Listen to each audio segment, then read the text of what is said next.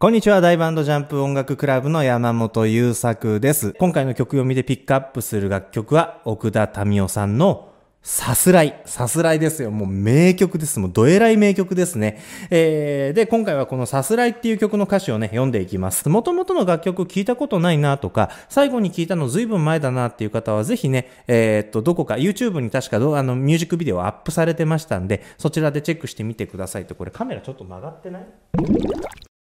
えー、ということで、さすらいという楽曲の背景情報ですね、簡単に解説していきます。この曲が発売されたのが、1998年の2月5日ですね。えー、1998年ですよ。2000年代でさえないわけですね。これってどう今から？今が2021年だから、23年ぐらい前の曲？古いね。23年前っていうと、僕今36、今年で37になるので、まあ、10代、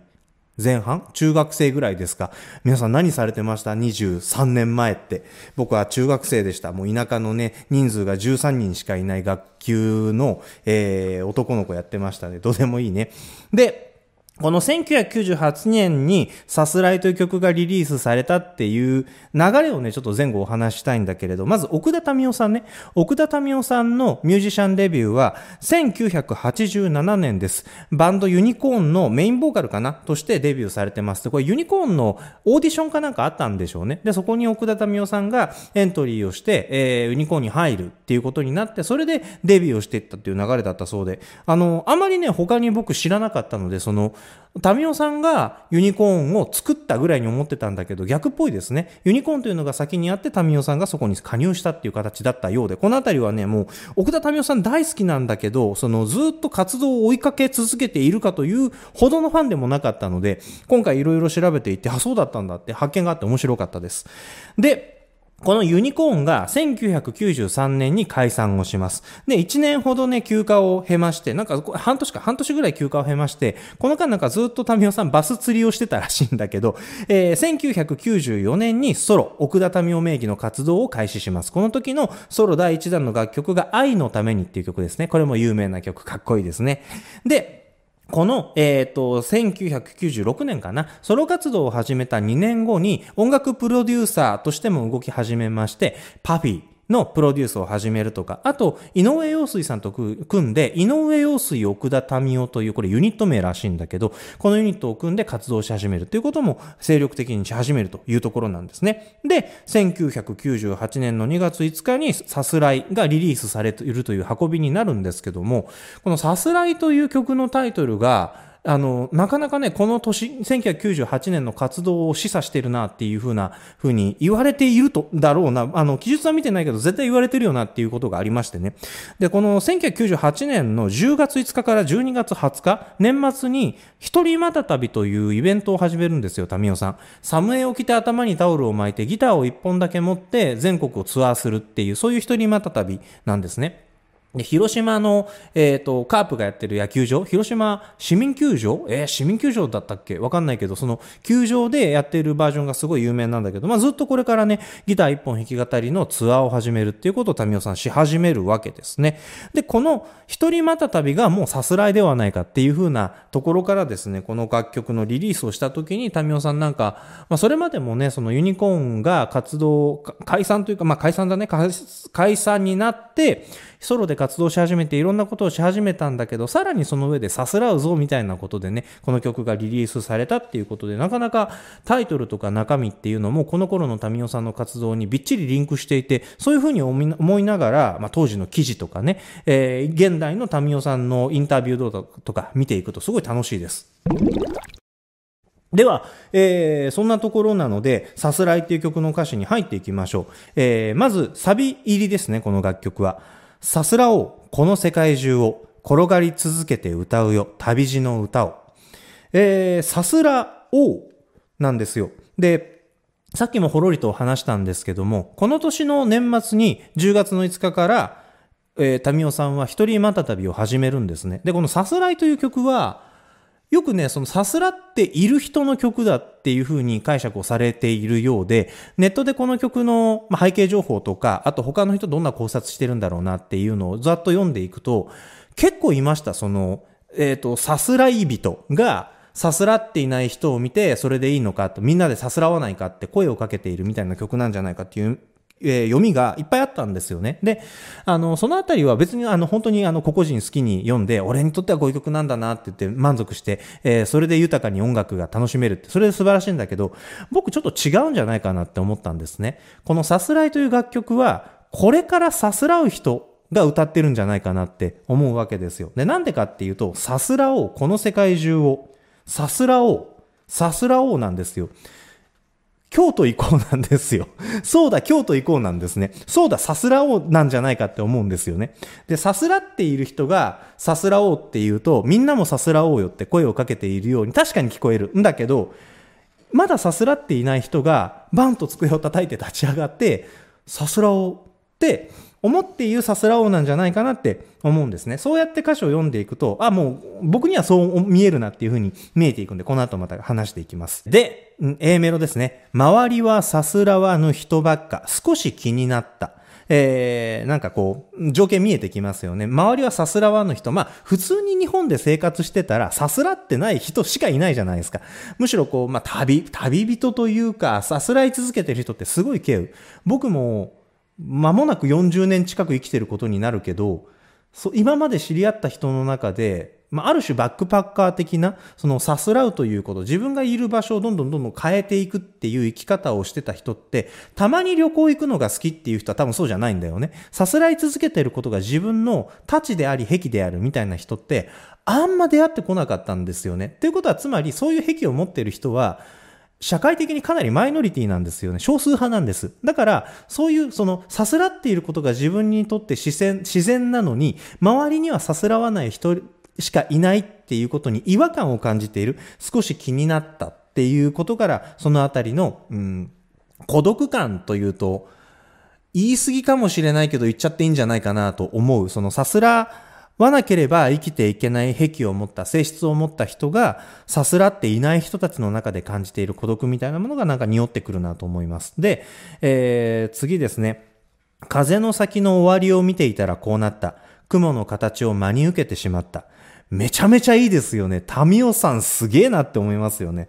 タミオさんの風とか太陽とか、こうな、ネイチャーモチーフな言葉をよく使ってくれて、ここでもね、海とかね、2番になったら出てくるんだけど、だからすごいね、その自分の感性、感覚を、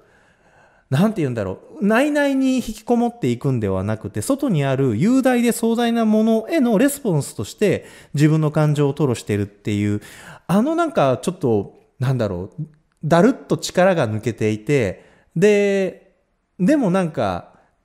ちょっと時々なんか残念そうにしている。なんて言うんだろうな。この後もちょっと出てくるんだけど、定年の感も民生さんから感じるところがあったりして、でもそういう人が、実はすごく雄大な自然とか、えっ、と、大きな広い空、えー、青い風みたいなものに導かれているっていうフレーズ、結構ね、この曲だけじゃなくていろんな曲で出てきて、それもね、すごい、いや、だから民生さんいいんだよなって、こう、思っちゃうところなんですよね。で、この風の先の終わりを見ていたらこうなったって、風って先も終わりもないんですよね。で、その次の雲の形を真に受けてしまった。雲の形って刻一刻と関わり、変わり続けるんですよね。だからそんな自分の形を持っていないもの、一ところにずっと留まっていないものを見ていたらこう思ってしまった。さすらおうっていう気持ちが湧き上がってしまった。雲の形を素敵な形だなって思って真に受けていたら、受けてしまったんですよね。で、主人公の彼はさすらうっていうことを心に決めるっていうね、その、えー、っと、さすらをこの世界中って立ち上がるって自分はこういう、こういう曲なんだよってテーマを最初に提示しますよね。で、その後に、周りはさすらわない人ばっかりでちょっと気になってるんだっていう、なんていうのかな、あのー、絶望に押しつぶされているわけではないんだけど、淡々と、あれ、みんなさすらわねえなって、ちょっとなんか気づくみたいなフレーズの後に、それに気づいたきっかけっていうのがここで語られてるんじゃないかって思うんですよね。だから時系列の並び方もすごいね、あの、独特で面白いなって思います。で、えっ、ー、と、次ですね。さすらいの道の途中で会いたくなったら歌うよ。昔の歌を。あのー、自分の居場所を定めずにさすらい続けるっていうことってすごい孤独なことなんですよね。これ確かサザンの津波の歌詞読みをした時にも話したかもしれないんだけれど、これちょっと一昔前の話ね、旅は道連れ、世は情けっていう言葉があるではないですか。で、大昔って、その街灯がないとかって、それぐらい昔ね、インフラが全然整ってないような時代の旅って、ものすごい危険だったわけよ。で、例えば大阪から江戸まで歩くみたいなことなわけですよね。で、一週間ぐらいかけて歩いていったらしいんだけど、その道中一人では大変心細いわけ。だから、旅は道連れ、誰かと一緒に行く方がいいよねって。で、世は情けってなってくると、えー、生きていくときには人の情けっていうのが旅の同行人、道連れの同行人と同じように心強いものなのであるっていう言葉があったりするわけ。だからね、なんか当たり前のことを永遠喋ってるような気がするんだけれど、とにかくこう、さすらう生活っていうのは寂しいんだと。あの、ああの時に自分が好きだった人とか、お世話になった人とかに会いたくなっちゃうし、なんだったら母ちゃんに甘えたくなっちゃうとかさ、あの、好きな子に甘えたくなっちゃうとかあるじゃないですか。で、そういうことが起こった時には昔の歌を歌うよっていうわけなんですよね。えっ、ー、と、みんなと仲良くやってた時に、例えば僕の思い出だと高校時代に、えー、当時の部活の友達、えー、部活仲間と一緒にカラオケ行って歌ったような曲とかね、当時仲良かった一個上の先輩と一緒に、その先輩がサザンオールスターズ大好きで僕だいぶ仕込まれたんだけど、そのサザンオールスターズの曲で、他の誰も知らないけど、この曲いいよねって二人で、こう、いいいいって言ったような曲を、あの、歌って、当時のこととか、先輩今何してるかなって思いい出しながら、会いに行くわけじゃないんですよね。会いたくなったら歌うんですよ。で、その時に自分の心の中にある思い出を想起して、昔の歌を歌いながらみんなの顔を思い出して、その寂しさに寄り添うっていうことをね、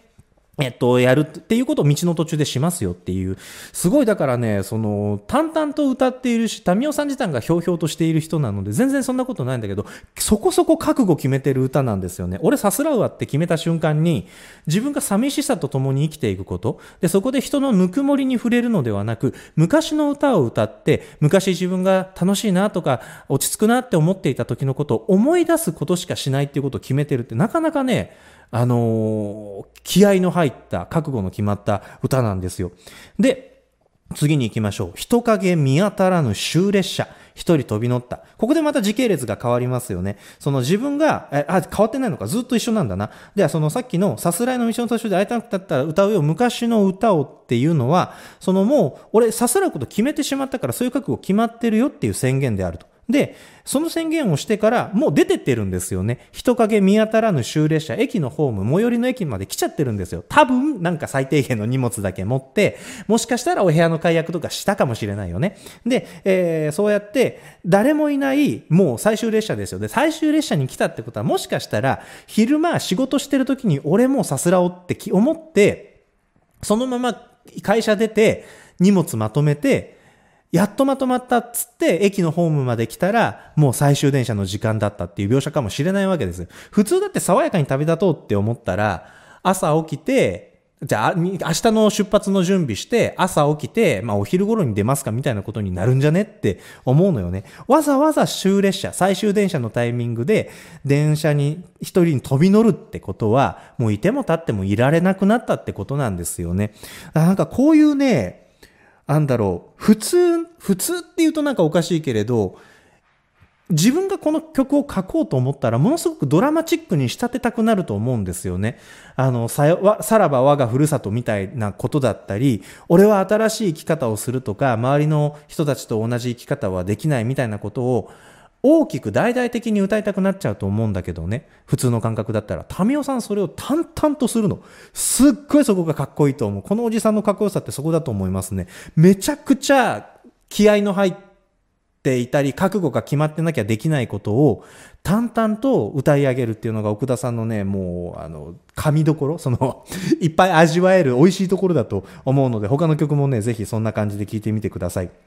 で、えー、またサビに行きますね。波の続きを、波、海の波の続きを見ていたらこうなった。胸の隙間に入り込まれてしまった。いいよね。いいよね。海の波の続きなんかないの。ザババーンって来たら、ヒューって引いてって次の波が来るの。続きとかないの。ないんだけど、見てたらこうなっちゃったんですよね。どこへでもない今と違うところにどんどんどんどん俺変わっていきたいなってずっとうごめいていたいなっていうことなんじゃないかなって僕は思うんだけれど、そういうことをふと思った瞬間にそれまでね、そのさまよう、えー、さすらうっていう癖を持っている、そういう性質を持っている人として、さすらわない人たちの中で中で生きていて、なんかちょっとさすらってなくね、こいつらって思っていた自分の胸の隙間に波の、海の波の続きを見てたら、スーッと、あ、さすらえばいいんだって、この、えっ、ー、と、変わり続けてていいんだ。一ところに居座らなくていいんだっていう気づいたこと、感じたことっていうのが、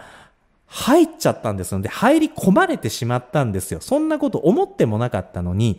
ああ、入られちゃった、気づいちゃったなんですよね。その、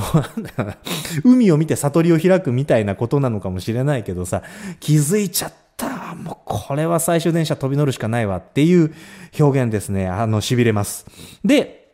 誰のための道しるべなんだった。それをもしも無視したらどうなった。ここね、解雇じゃないかなと思います。昔を振り返ってる。誰のための道しるべなんだった。自分がここまでね、この主人公の彼がここまで生きていた途中で、道しるべっていうのはやっぱ合ってるんですよね。こうしなさいみたいなこと。こういうふうに生きていきなさいとか、こうするといいですよみたいな道しるべみたいなものがあちこちに立っていると。で、それを見て、一応ね、彼従ったはずなんですよ。なぜかというと、無視したらどうなったっていう、ここで、えっ、ー、と、仮説、か、仮定、えっ、ー、と、どうなったんだろうなっていう疑問を呈しているので。だから彼は、主人公の彼は道しるべを無視せずに言うことを聞いてきたんですよね。就職した方がいいぞとか、どこどこの勉強はしといた方がいいぞとか、えー、会社に入ったらこういうふうな働き方をした方がいいぞとかっていう、まあ、先人の教えみたいなものだったり、もしかしたらビジネス書みたいなものかもしれないんだけどさ、昔の人たちが用意してくれた道しるべを見て今までやってきたんだけど、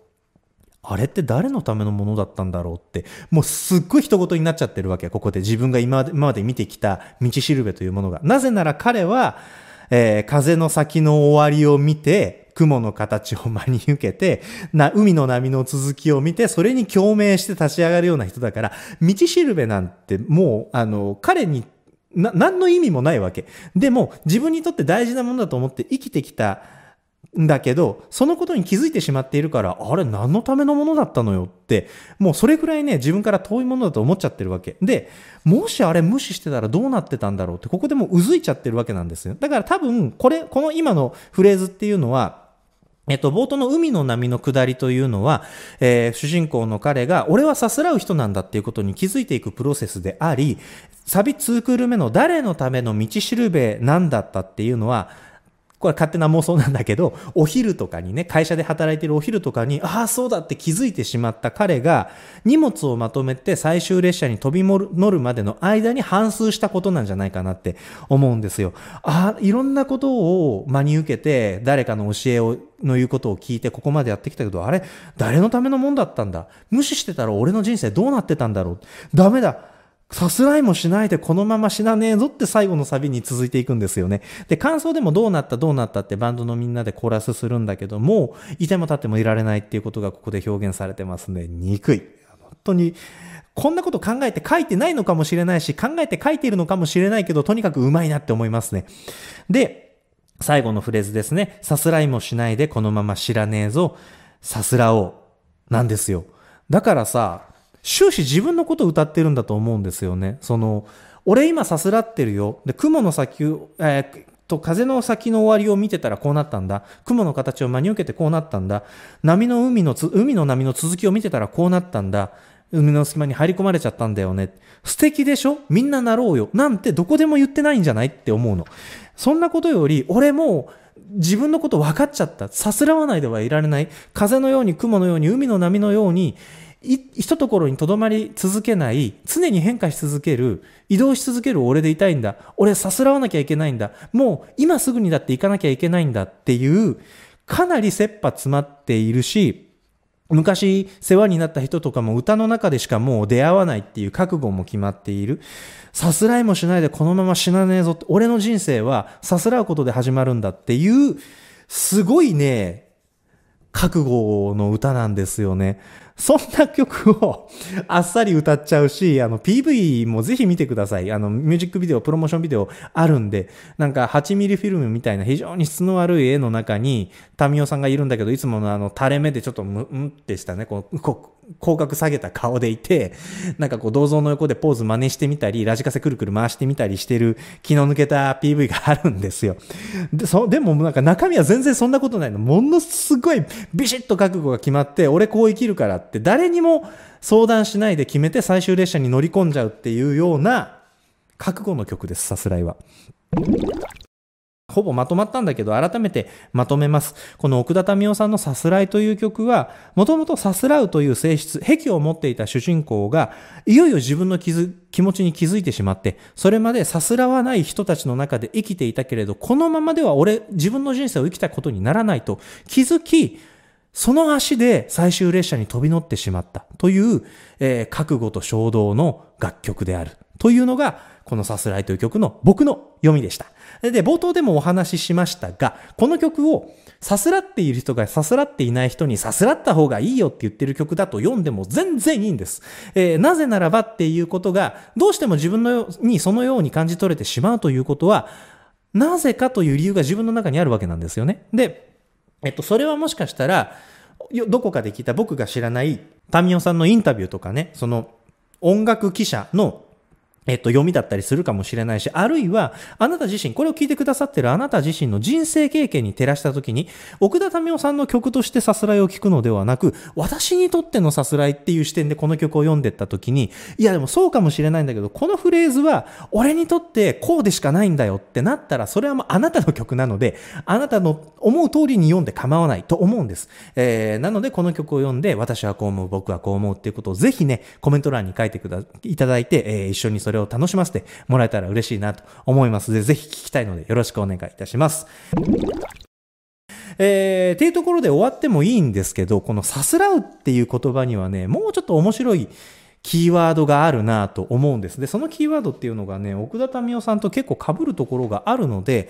まあ最後の雑談でもないんだけど、打足でもないんだよな、面白いので聞いてっていう感じで添えるので、よかったら聞いていってください。あのさすらうっていうこと、その移動し続ける、さまようみたいなことってね、これね、あの、大元の出店行き当たれなかったんですけど、すごい有名な古典ラジオ、僕大好きでよく聞いているんだけど、そこの深井龍之介さんっていうメインスピーカーのお兄さんが言ってたと思うので、あの、出店不明でまた聞きで大変恐縮なんだけれど、歩く、さまよう、定住せずに移動し続けるということには、汚れを落とすという効果効能があると、平安時代ですね。日本の古代、平安時代です。あの、平安時代ってね、794年から1185年ぐらいのことなんだけど、この日本の古代と言われる平安時代に、そういった呪術的な理解っていうのがあったらしいんですよ。で、その当時、その汚れを背負って移動をし続ける人々というのがいたらしいんですね。で、それが、えー、っと、区靴と呼ばれる人たちで、えー、この人たちが非定住民だったというんですね。で、まあ、西日本とかも全国回ってたっていうよりは、当時はとにかくインフラもないし、日本に確かね、人口600万人とかしかいない、全然人がいないところだったので、確か、その、ど、どこだったかな、東の方にいる人たちだったと思うんですよ。あの、ごめんなさいね、ずっと曖昧で。で、その、区靴というのは、いわば現代でいうところ、まあ現代でいうとちょっと古いけど、さ移動、旅のサーカス団みたいな人たちなんですね。主に狩猟と芸能で生計を立てておりまして、その芸能の中には、例えばこう、技術、あの、マジックをやってみたり、えー、歌を歌ったりっていうのがあったんですよ。で、あの、集団なので男の人も女の人もいたんだけど、特にその中で女の人が担った仕事というのが、弾き語りなんですよ。面白いね。当時弾き語りっていう言葉はないですよ、もちろん。弾き歌いっていう言葉が、あれはいつだろうな。江戸時代だったか、明治だったか頃にあったやなかったやみたいなことを聞いたことがあるんだけど、曖昧です。えー、で、当時は弾き語りなんてことはもちろんないんだけど、楽器を弾いて歌うっていうことを、えー、仕事にしている女の人、この人たちのことをね、遊びと言ったらしいですね。で、ひらがなで書いて遊びと、僕が読んだ、えっ、ー、と、ウェブサイトには書いてたんだけど、漢字表記も多分あったんじゃないかな。その、区靴の中の女性たちを遊びと言いました。で、歌って楽器を弾く。で、これがなかなかのクオリティだったらしくってですね、この、えっ、ー、と、遊びのことを書いた文献に、サラシナ日記っていうのがあるんですよ。これはね、あの、学問の神様として祀られている藤原道真さんのヤシャゴ。だから5世代下ね。ヤシャゴの、た、えー、菅原の、えー、たす、タスカエの娘っていう人、タスカエさんっていうお父さん、タスカエっていう漢字の後に女って書いてタスカエの娘と書くんです。これ、名前分かってないらしいんですよね。だから、あの、当時本当に女の人って、あの、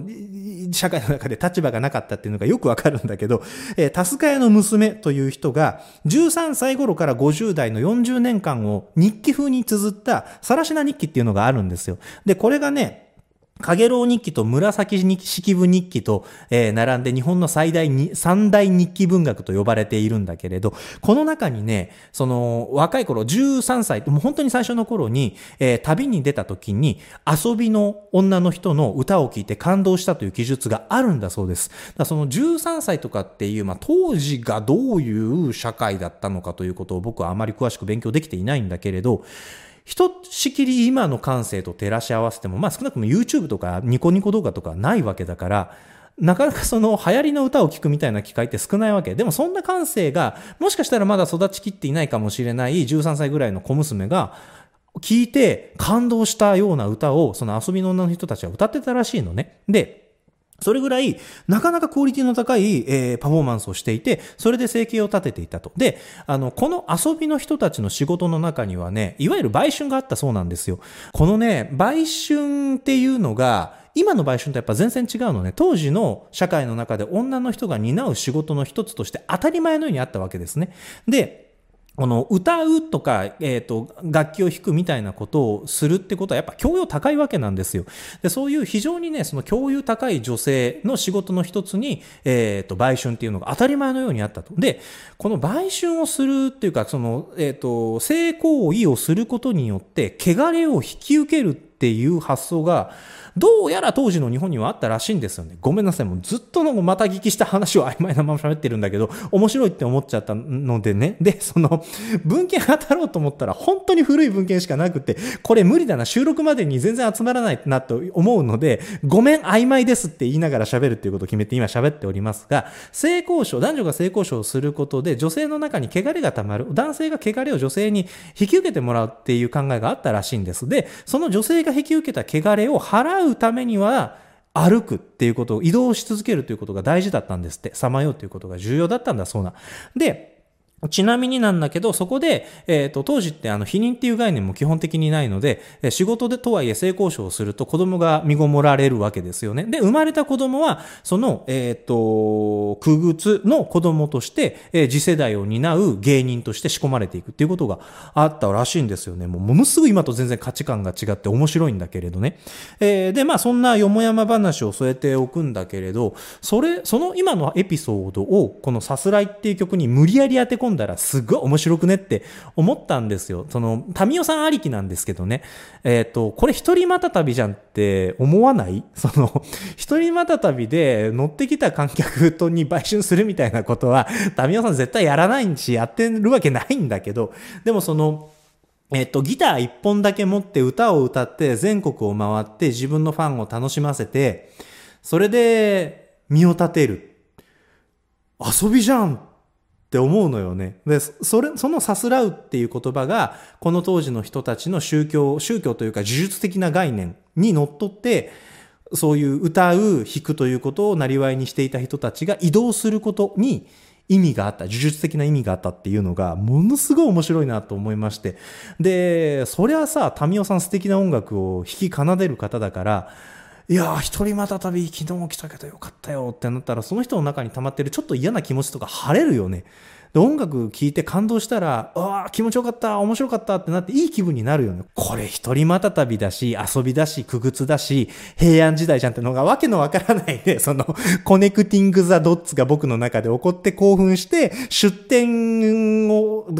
一番最初の、えー、出店を調べることも我慢できずにここで喋り出しちゃいました。曖昧ですっていう、えー、今日のさすらいのお話でした。えー、なんかまとまらない話を最後まで聞いてくださってってありがとうございます。えー、途中でもお話ししましたけれど、あなたにとってこのさすらいという楽曲がどういう曲なのか、あなたにとってはどういう風に聞こえてくるのか、読めるのかということをぜひ楽しみに、えー、してくだ、考えていただいて、で、あの、こんな感じなんだよって、えー、いうことが分かったら、短くても構わないので、ぜひコメントに書き込んでください。で、あの、それ見て僕は、はははって楽しみますので、ふふふとか、へーとか言って楽しみたいので、えー、コメントしてもらえると嬉しいです。えー、そしてですね、内容が楽しいとか良かったな、また見てあげようかなって思ってくださった方は、ぜひね、チャンネル登録と高評価、それからポッドキャストで聞かれている方は、購読をぜひよろしくお願いいたします。それでは、最後まで聞いてくださってありがとうございます。ダイブジャンプ音楽クラブの山本優作でした。また次回よろしくお願いいたします。